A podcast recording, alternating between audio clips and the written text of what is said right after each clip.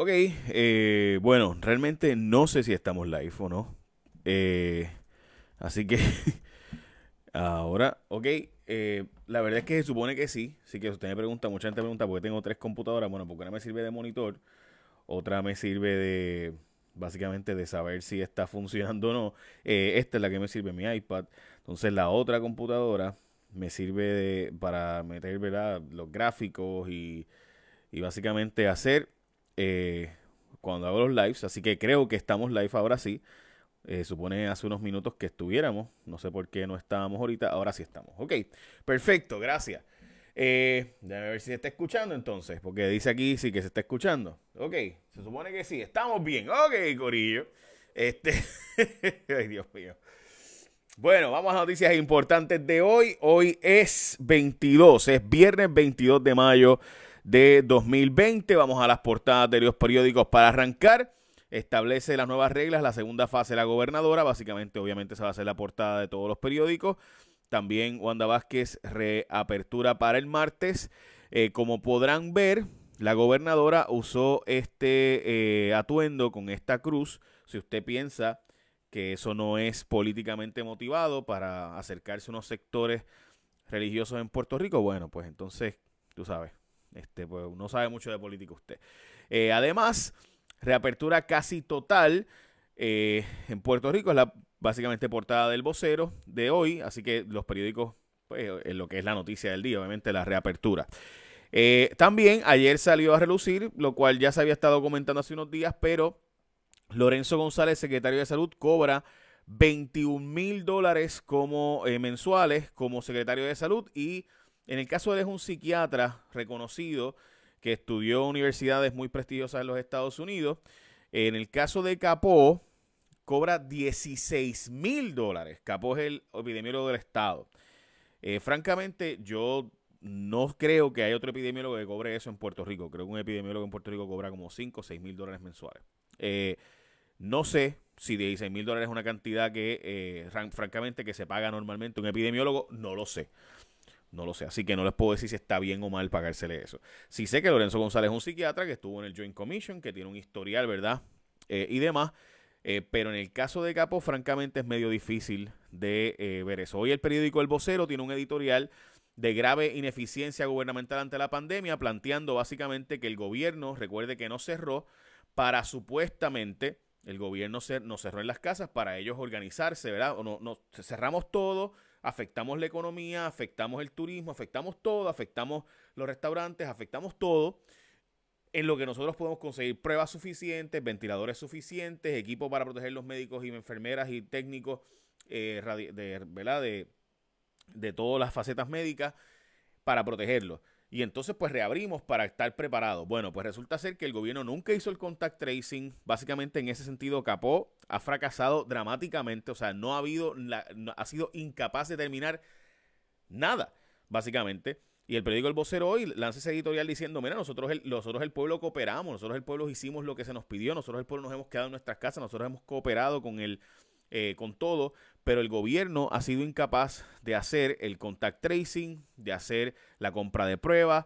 Al día de hoy, para que usted tenga la idea, por ejemplo, mire esto. Esta gráfica, este es el día de hoy. Hoy el Departamento de Salud nos da los datos más recientes, igual que ayer. Recuerde que estos, los datos de ayer se reportan hoy. Eh, y vean este, este dato particular. De los 117 nuevos positivos casos únicos, la prueba molecular son 8. Las serológicas son 109. O sea, estamos hablando de que están haciendo ínfimas pruebas en Puerto Rico todavía por parte del Departamento de Salud y es la empresa privada la que está haciendo dos mil y pico de pruebas con la Panther, la máquina que hace las muchos, 800 pruebas.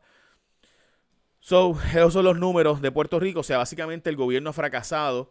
Sin embargo, la gobernadora sigue extendiendo el toque de queda. El toque de queda en Puerto Rico va a ser un mes y medio más largo que en todos los Estados Unidos, que en cualquier estado. Ayer, el último estado que tenía órdenes de quedarse en casa era Connecticut. Ayer se acabaron. Así que todos los estados ya abrieron. Recuerden, nosotros cerramos dos semanas antes que los estados, que la mayor parte de los estados casi un mes antes, porque los estados del este cerraron, ¿verdad? Dos semanas después que nosotros, pero entonces la mayor parte de los estados después. O sea, nosotros tenemos el lockdown más largo de toda la nación y vamos a terminar a mediados de junio, todavía con toque de queda. Eh, y la verdad es que nunca se hicieron las compras que se suponía, nunca llegaron las pruebas que se suponía, nunca se hizo el contact tracing como se suponía. Básicamente fue un fracaso total y esto no es mi opinión. Y hoy el vocero yo lo que da, da el, o sea, dice lo que es la verdad. O sea, el gobierno de Wanda Vázquez, eh, ¿verdad? Fracasó. Punto. O sea, no pudo hacerlo. Punto. O sea, desde, desde enero se supone que tuvieron reuniones sobre el tema del COVID. Desde febrero 3 supuestamente vinieron reuniones con el COVID, sobre el COVID para prepararnos con el COVID. Pues el gobierno de Wanda Vázquez realmente, yo sé que esto a mucha gente le va a molestar, mucha gente va a decir que muchos critican, pero es que gente, o sea, estamos hablando de que, eh, o sea, desde febrero había reuniones sobre este tema y todavía es la hora que miren los números, o sea, no, no es mi opinión, miren los datos. Ese dato, ¿no les parece a ustedes impresionante? Estamos hablando de que tenemos 3.030 casos positivos de COVID y la inmensa mayoría es por prueba serológica porque la prueba, la prueba rápida porque la prueba molecular apenas se está haciendo en Puerto Rico. Entonces, bueno, también ayer sabemos que hay un malestar con el plan de fortaleza dentro de grupos médicos porque, de nuevo, no se hicieron las cosas con los datos médicos que suponía. Como vieron ayer, ni el secretario de salud ni el Task Force fueron a la reunión de la conferencia de prensa, pero vean el detallito que ayer yo publiqué y también el Nuevo Día publica hoy. Eso que publica el Nuevo Día de hoy son las fotos que la propia gobernadora subió. La foto que ustedes ven a la izquierda, están observándola. Esa foto, discutiendo con varios sectores económicos, etcétera. La gobernadora salió en esa foto al lado de Lorenzo González. La foto la borraron y entonces suben después de eso, cuando se supo que Lorenzo González pudo haber tenido contacto con una persona de COVID, suben la foto de la derecha y cropean, o sea, sacan al secretario de salud de la foto. O sea, ¿por qué mentir en algo tan básico si la verdad es tan sencilla? O sea, francamente, estas son las cosas que te demuestran una actitud de mentir.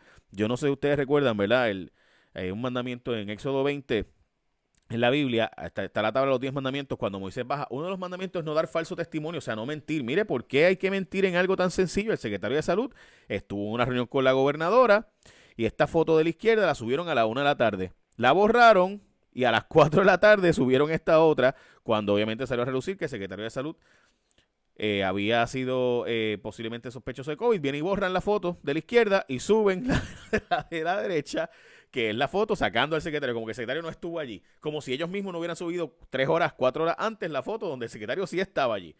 Nada, gente, es que son...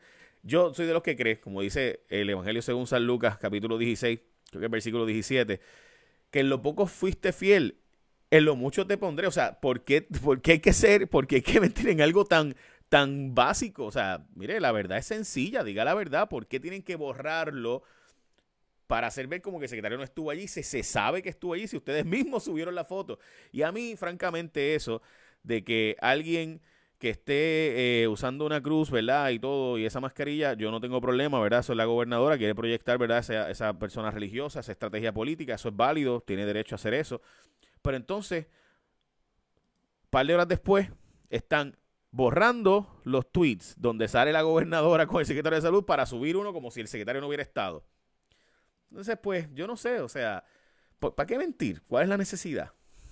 Bueno, Volvamos entonces a los casos que dieron positivos a COVID. Estamos hablando de que hay 3.030 casos oficialmente en Puerto Rico, 126 muertes reportadas. Hay un médico boricua, el doctor Fernando Cabanillas, que está participando de un programa piloto que hasta ahora ha sido un éxito brutal. Hasta ahora, recuerden que todo esto está en experimentación. El doctor Cabanillas Básicamente participa en la investigación de un tratamiento que busca minimizar los riesgos graves de inflamación que sufren algunos pacientes del COVID y eso me parece muy genial, así que hay que esperar los resultados, pero hasta ahora son bien positivos. Dice José Ortiz que está cerca de un acuerdo con FEMA. Recuerdan que ayer José Ortiz dijo que nos iba a subir la luz en Puerto Rico. El, eh, ayer José Ortiz anunció que firmaron unos nuevos acuerdos. Recuerden que José Ortiz había firmado unos acuerdos en el 2012 cuando era presidente de la Junta, ahora es el director de la, de, la Autoridad de Energía Eléctrica, era presidente de la Junta en el 2012, unos acuerdos a última hora de energía renovable. Esos acuerdos nunca se pudieron llevar a cabo, pues ahora él fue y buscó, y la razón por la que no se podían llevar a cabo, gente, es porque la energía renovable es fluctuante y la Autoridad de Energía Eléctrica no tiene la capacidad de asumir todo ese nivel, toda esa cantidad de energía fluctuante. Recuerden que a veces te da el sol directo, a veces el viento cambia, por eso es que es fluctuante, ¿verdad? Pues resulta ser que José Ortiz nos dijo ayer que firmó los contratos del 2012 que nunca se pudieron hacer por ese problema, pues él dice que ahora sí los va a hacer y que logró un descuento. El descuento es cierto, bajaron el precio, pero suben el precio todos los años. O sea, vuelven al precio que siempre fue, pero todos los años pueden subir el precio 2%. Eh, esas son las cosas que hace José Ortiz y que en Puerto Rico nadie se da cuenta. Bueno, pues nada, recuerdan ustedes que había dicho que iba a costar 40 millones arreglar Costa Sur, pues ahora resulta que es muchísimo menos, casi la mitad de lo que había dicho. Eh, y está supuestamente cerca de un acuerdo para que Costa Sur arranque en agosto y entonces un acuerdo entre FEMA y la Autoridad de Energía Eléctrica para los últimos arreglos. También se habla de que la reapertura de los comedores, perdóname, esta, eh, esa no era, es esta noticia. envían pagos a 55 mil desempleadas, desempleados, perdón, en Puerto Rico. Ayer PUA finalmente al comunicarse, PUA y el sistema del Departamento del Trabajo pudo enviarse estos pagos a los desempleados eh, y demás. Así que me parece que había que plantearlo. Universal Orlando reabrirá eh, más, ya pronto con mascarillas y menos capacidad. Ya mismo le doy más detalles de cómo será eso, pero me pareció importante esa noticia porque pues obviamente nosotros además de que nos gusta ir para allá, pues muchos, muchos, muchos puertorriqueños trabajan allí. Así que eh, noticias interesantes en esa dirección. También les debo decir que la gente que eh, trabaja como epidemiólogos en el COVID-19 son los responsables, las personas que trabajan en salud pública están haciendo un montón de cosas, un montón de... Vaya, ayer estuve hablando con Melissa Marzán eh, de la Ponce Health Sciences University y ayer precisamente estaban defendiendo tesis nuevos epidemiólogos y epidemiólogas. Pues resulta ser que los epidemiólogos son los profesionales de la salud pública responsables de evaluar los factores de riesgo y protectivos, obviamente, la distribución de la enfermedad en las comunidades y diseminar las medidas de prevención y protección y tratamiento de enfermedades. Conoce más sobre el doctorado y maestría en salud pública de la Ponce Health Sciences University. Mira, de verdad, de verdad, estudiar eso está brutal. Yo los vi, los he visto un par de veces haciendo cosas con los terremotos, los he visto haciendo cosas eh, con los del huracán, gente que de verdad es una profesión brutal. Salud pública es bien interesante. Eh, porque pues más allá, recuerde que un médico trabaja con, ah, te rompiste una pata, pues te la voy a arreglar. Este, los salud pública es, buscan mucho más, ¿verdad? cómo nos, que nos estamos enfermando todos y demás y cómo combatirlo. Así que llámate al 787-664-5254 de la Ponce Health Sciences University o entra a psm.edu, psm.edu 664 5254 Ponce Health Sciences University, educación de clase mundial, psm.edu o 664 5254 para que estudies en el programa de salud pública de la Ponce Health Sciences University, que también no solo están en Puerto Rico, by the way, también están en los Estados Unidos. By the way, eso está interesante, ¿verdad? Como una universidad de Puerto Rico expandió para allá a Missouri. Eh, ok, Vamos a la próxima noticia y es que ayer ocurrió un evento muy lamentable, terrible, del asesinato de una niña en medio de un tiroteo, una niña de 8 años junto a su mamá, estaban viendo unos Ford Tracks en Añasco y de repente se bajaron de una guagua y dispararon. El padrastro que estaba cerca, eh, básicamente las dejó allí y se fue y pues este, lo arrestaron por poseer un arma de fuego sin las debidas protecciones, sin los debidos permisos, debo decir. Hay una noticia que aunque no es nueva, he querido comentar con ustedes muchas veces eh, y termino con esto. El equipo de, eh, después del caso de New Jersey, donde básicamente decidieron en contra, debo serle franco, es cada vez más difícil llevar casos contra de casos de corrupción. Después del caso de Virginia y ahora el caso de New Jersey, eh, la verdad es que el estándar para el Tribunal Supremo de los Estados Unidos para lograr probar casos de corrupción es es casi imposible. O sea, los casos de corrupción, tienes que básicamente coger la persona en la cama con otra persona. Ah, mira, es corrupto. Tienes que cogerlos grabados diciendo, sí, dale, tráeme el material que yo te voy a pagar a cambio. O sea, básicamente es como que a los corruptos hay que cogerlos diciendo, sí, sí, tú me das 10 mil pesos y yo te apruebo esa ley. O tú, mira, tú me das 100 mil pesos y yo te doy el contrato. O sea, es imposible porque la gente no habla así. O sea, los corruptos no hablan así. Esas cosas se hacen diferentes. O sea, es como que se tiene sobreentendido. Mira, este eh, chico, tengo este contrato, eh, bueno, pues tenemos que dialogar, tú sabes, que es una competencia. O es, el traqueteo, el truco, es bien difícil, bien difícil, gente, cada vez eh, más. Y esta, esta columna que, que, quería compartir con ustedes de Washington Post entra en eso. O sea, básicamente el Tribunal Supremo de Estados Unidos ha hecho casi imposible, imposible eh, el llevar, el eh, poder hacer casos de corrupción, o sea, poder llevar casos de corrupción cada vez es más complejo, cada vez es más difícil. Eh, y yo pues tenía, tengo que planteárselo a ustedes, o sea, ¿por qué mucha gente dice, ah, pero no, no acaba, o sea, ¿por qué no, por qué no arrestan a fulano y por qué no entra Mengano y por qué Sutano? Eh, ¿Y por qué estas cosas Jay las denuncia? Y rayos X y fulanos y menganos hacen investigaciones y no pasa nada. Bueno, gente, es que, o sea, básicamente el, estándar, aún al FBI, los federales y los estatales, es cada vez más y más y más y más y más complicado lograr que, eh, ¿verdad? Que sean posiblemente que se pueda arrestar y se pueda llevar a alguien preso hasta las últimas consecuencias. Y yo pues tengo que decirlo porque es que no, no se puede. O sea, simplemente eh, esto no puede seguir pasando porque, porque no, no hay forma de entonces de meter presa a gente. Eh, y por último, y ahora sí voy a terminar, tengo que darle una mención honorífica. Les voy a plantear lo siguiente. Eh, va a haber vistas públicas con este asunto de los presos.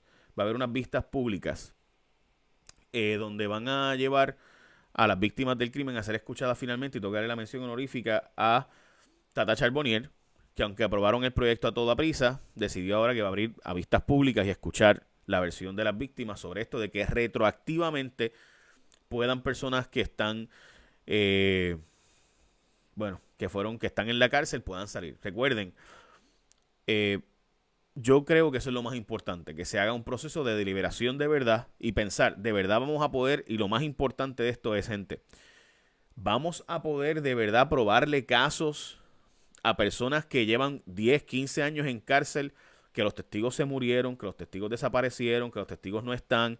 Ah, que el testimonio que está ahí escrito se puede decir, porque es el mismo efecto, ¿verdad? Ver a alguien llorando y triste y demostrando su dolor versus de porque fue violada o porque fue vio cómo mataron a alguien, es lo mismo que leerle lo que dijo hace 20 años porque esa persona no está disponible ahora porque se murió, porque se mudó, porque simplemente no quiere volver a testificar, porque no va a recordar los detalles, etcétera. So, yo quiero darle una mención honorífica aquí a unos legisladores porque pocas veces, pocas veces, eh, yo felicito gente, pero esta es una de las veces que tengo que hacerlo. Los representantes que le votaron en contra del proyecto fueron Ángel Matos, Javier Aponte, Ángel Matos del distrito de Isla Verde, Javier Aponte del distrito de Carolina, Carlos Bianchi, que creo que ahora va por acumulación, Jesús Manuel Ortiz, que es representante por acumulación, y Ramón Luis Cruz Burgos, que es representante de San Lorenzo, Patillas, Maunabo, y, qué otro pueblo es? Ah, y Yabucoa.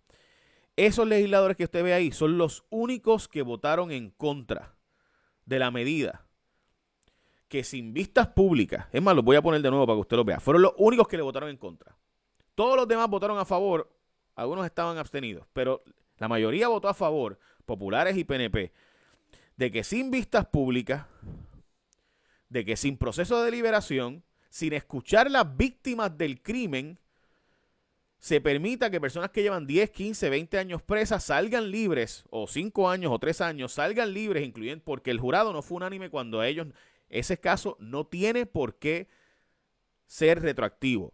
El caso claramente, y lo dijo José Julián Álvarez González, es prospectivo. De aquí en adelante tienen que ser unánime, no los casos para atrás que sean finales y firmes. ¿Y cuál es el problema real, gente? Que a mí me molesta porque esta parte no te la dicen. La probabilidad de que esas personas no se les pueda aprobar nuevamente con un jurado unánime es bien alta. La probabilidad de que esas personas al salir libres no puedan volver, porque no aparece la evidencia ahora, porque desapareció el expediente, porque las víctimas no están aquí ya, porque están fuera de Puerto Rico los testigos, porque se murieron los testigos, es casi seguro que van a salir libres. Y ver que solamente estos legisladores, que Vargas Vidal le votó a favor, que Manuel Natal le votó a favor, que el PIB, Partido Popular casi completo, excepto estos que están aquí, le votaron a favor, junto con el PNP. Recuerden, hay tres proyectos a la vez corriendo para sacar presos, todo esto durante la pandemia, porque esta pandemia ha servido para llegar a hacer contratos que aumentan la luz, sacando presos como ustedes ya vieron, como les he planteado, aprobando el Código Civil, apoyando el, apoyando el Código, el código eh, Municipal, apoyando el Código Electoral. ¿Por qué usted cree que hacen eso en medio de la pandemia, gente? ¿Usted de verdad cree que es por un esfuerzo genuino de derechos constitucionales? Porque de verdad quieren de que, el, que los derechos constitucionales sean velados. O sea, de casualidad, en los derechos constitucionales del voto, ese, ese vamos a robárnoslo. El derecho de la comunidad LGBT, ese no, no. Pero el derecho de los presos, ah, sí, sí, ese derecho constitucional hay que respetarlo. ¿Por qué usted cree que? No seamos más inocentes. Yo le pregunto a usted, usted que es PNP y me está viendo, PNP, piense que Alejandro es el gobernador y que Alejandro es candidato a la reelección en el 2016 y que Alejandro al volver a correr anuncia en el año electoral que va a hacer esta medida que permite que cientos de presos salgan libres sin escuchar las víctimas, sin un proceso de liberación, sin vistas públicas. ¿Usted cree que el PNP hubiera hecho sí, sí, sí? O hubiera hecho, buscado víctimas y hubiera buscado eh, hacer todo un espectáculo de que Alejandro quería soltar a los presos, como hizo Sila cuando el PNP hizo algo, eh, cuando el Partido Popular hizo un acuerdo con los nietas, cuando Sila Calderón, el PNP hizo toda una campaña diciendo que hizo el pacto Popuñeta. ¿Usted cree que el PNP se hubiera aliado o hubiera hecho todo un show de lo contrario? Creo que la historia está ahí. Piénselo. Nada, tenía que decirle esto porque, pues, mención honorífica a Tata Charbonnier que el martes que viene va a hacer vistas públicas sobre el asunto y vamos a escuchar a las víctimas, va a hacerse un proceso de liberación, yo espero, y tomará en consideración la realidad porque, gente, legislaron esto sin siquiera saber cuántos presos son afectados. No sabemos cuántos podrían salir libres, no sabemos el número de eso. O sea, ¿usted de verdad cree que está bien soltar esas personas sin siquiera saber si la evidencia está, si tenemos expedientes? Porque los expedientes de los años 90, gente, desaparecieron porque muchos de ellos se quemaron o desaparecieron. Esa es la que hay. La evidencia, los testigos han muerto, se han mudado. Y ver que esto se toma a la ligera y se aprueba así, yo francamente no sé, de verdad. Pero nada, tenía que decirle eso. Échale la bendición. Buen día.